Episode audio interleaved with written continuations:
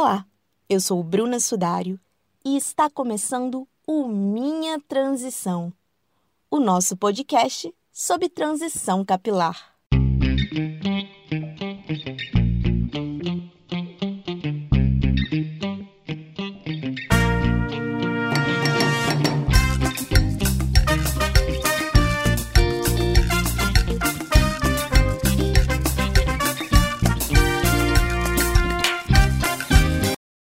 Você vai arrumar esse cabelo para ir na festa, né? Você não acha que seu cabelo está com muito volume, não? Coitado do seu cabeleireiro. Ele deve ter muito trabalho, né? Por muitos anos. Essas foram algumas das frases que serviram de combustível para crespas e cacheadas se renderem ao alisamento do cabelo. Essa opressora padronização como tantas outras que rodeiam o campo da estética, começou a cair por terra com o fortalecimento da transição capilar e o aumento de referências de mulheres com cabelos naturais. Esse movimento levou muitas de nós a deixarmos de lado os julgamentos e nos sentirmos mais seguras para assumirmos os nossos cabelos. E é sobre isso que nós vamos conversar no episódio de hoje. Para partilhar um pouco sobre a sua transição, eu tenho a alegria de receber a jornalista Leice Luiz. Oi, Leice. É uma alegria receber você aqui no Minha Transição. E eu gostaria que você começasse se apresentando um pouco. Bem, como a Bruna já disse, eu sou Leice, Leice Luiz, eu tenho 31 anos, é, formada em jornalismo, sou mineira de Januária, e enfim, quero partilhar um pouco com vocês essa minha trajetória na transição capilar.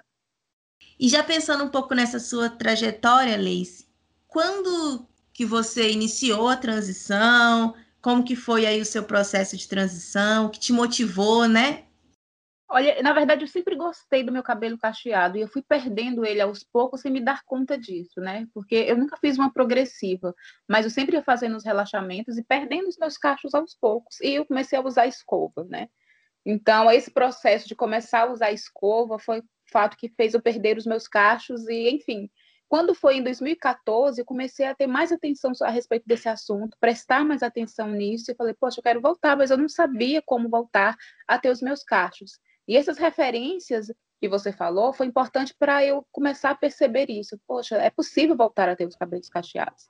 E até então eu não sabia que era possível. Então, comecei em 2014, mas a maior parte da minha transição aconteceu em 2015 eu fui cortando ela aos poucos, ele aos poucos, e continuei usando ele escovado, e eu fui eu mesma em casa cortando, né, vivendo esse processo também, às vezes, de ir no salão fazer uma escova, e até que eu cortei eu mesma em casa em, no final de 2015 mesmo.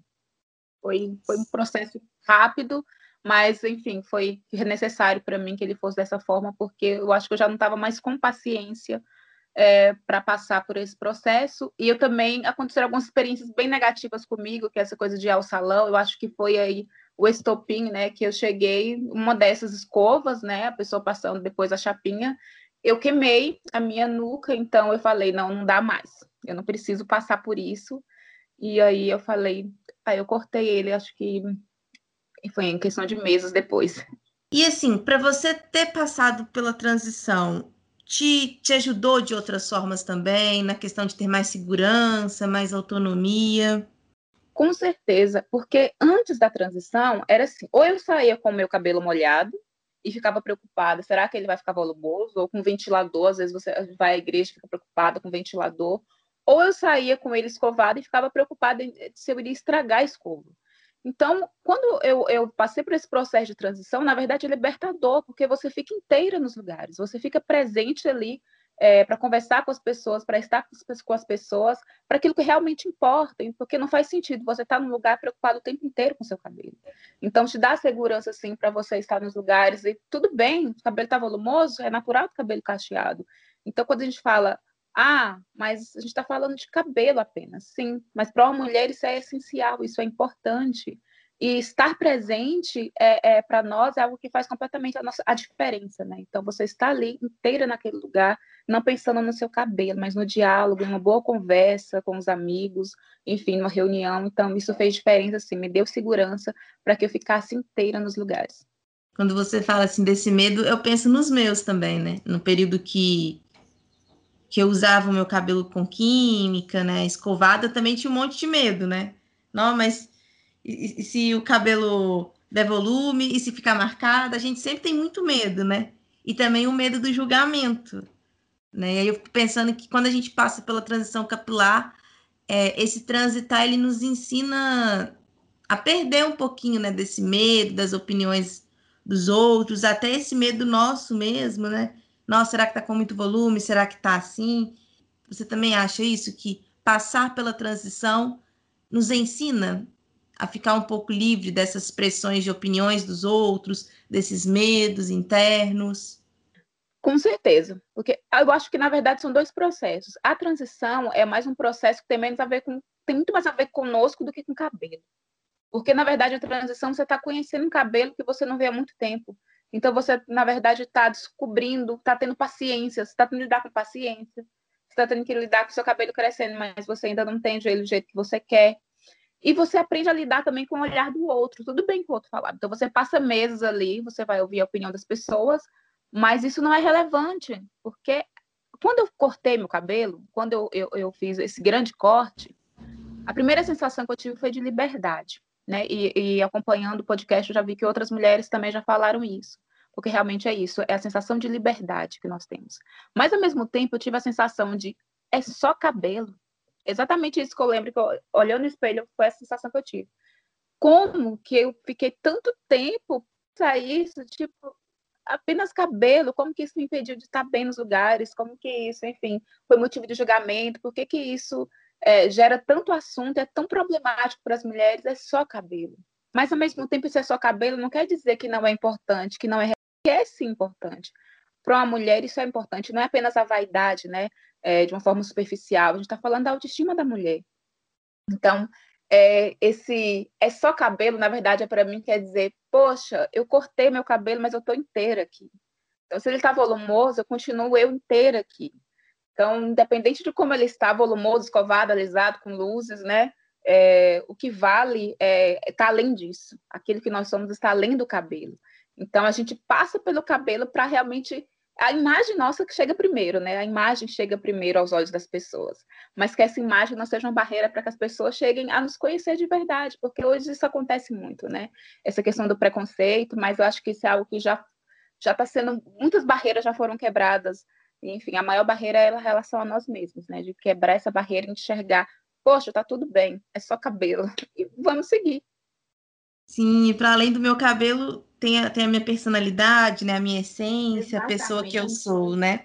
E você ouviu muitas críticas, Leice, durante a sua transição?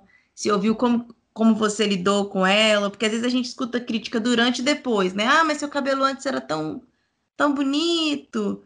Você chegou a ouvir essas críticas? Sim. Todo mundo, na verdade, quer dar um palpite, uma opinião, né? eu acho que nem sempre é por maldade, mas às vezes a pessoa ela acha que está dando um conselho, um conselho estético, um conselho visual. Ah, eu acho melhor seu cabelo alisado, ou seu cabelo escovado é melhor. É... ou como que será que vai ficar esse cabelo? Ou seu cabelo, será que não precisa de hidratação? Então, eu mesmo fui começando a entender esse processo. É... às vezes nós ficamos meio que na defensiva. Com o tempo, isso já não importa mais, né? Porque no começo, sim, você quer explicar para a pessoa, você fica irritado quando alguém fala de cabelo bom e cabelo ruim.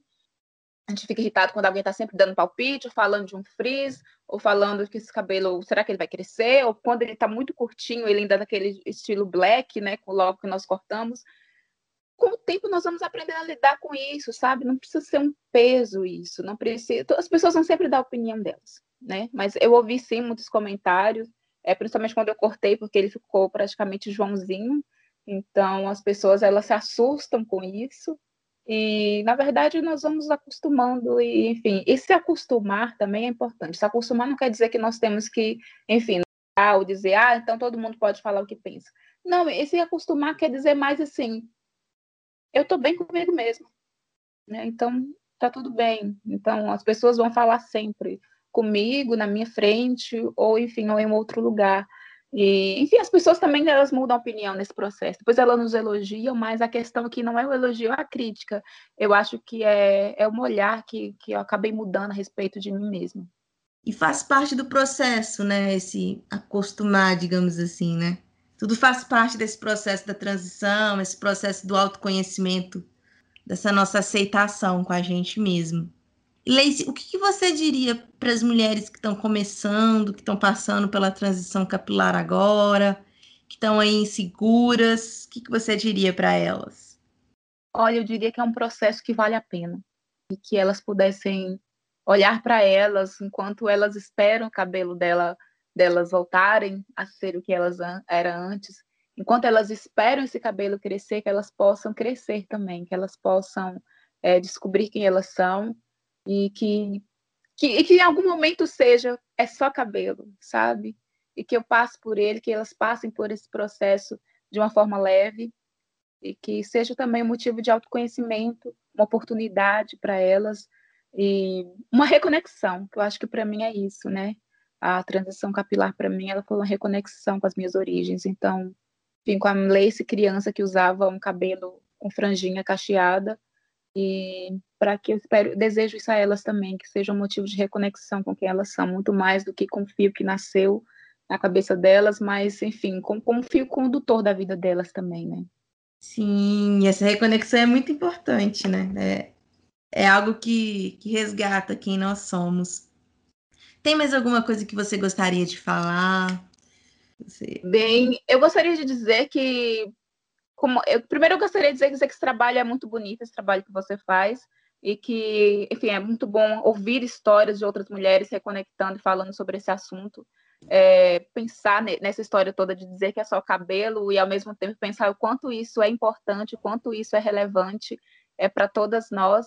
Então, é na verdade o que eu desejo mesmo é isso, né? Que seja um, um processo leve a todas elas e que nós possamos cada vez mais nos libertar disso e de outras questões também, né, estéticas, é, para que nós possamos cada vez mais olhar para aquilo que importa, aquilo que é importante, que é essencial. Isso mesmo. Leis, quero te agradecer, né, pela presença, pela participação aí nesse episódio do Minha Transição. A gente se conhece aí um tempinho. E eu fico muito feliz mesmo de ter você aqui hoje com a gente. Gostaria de dizer, se as pessoas que quiserem falar mais sobre transição, pode acompanhar a gente pelo Instagram, pode também ouvir os outros episódios do Minha Transição. E assim a gente encerra esse episódio de hoje do Minha Transição.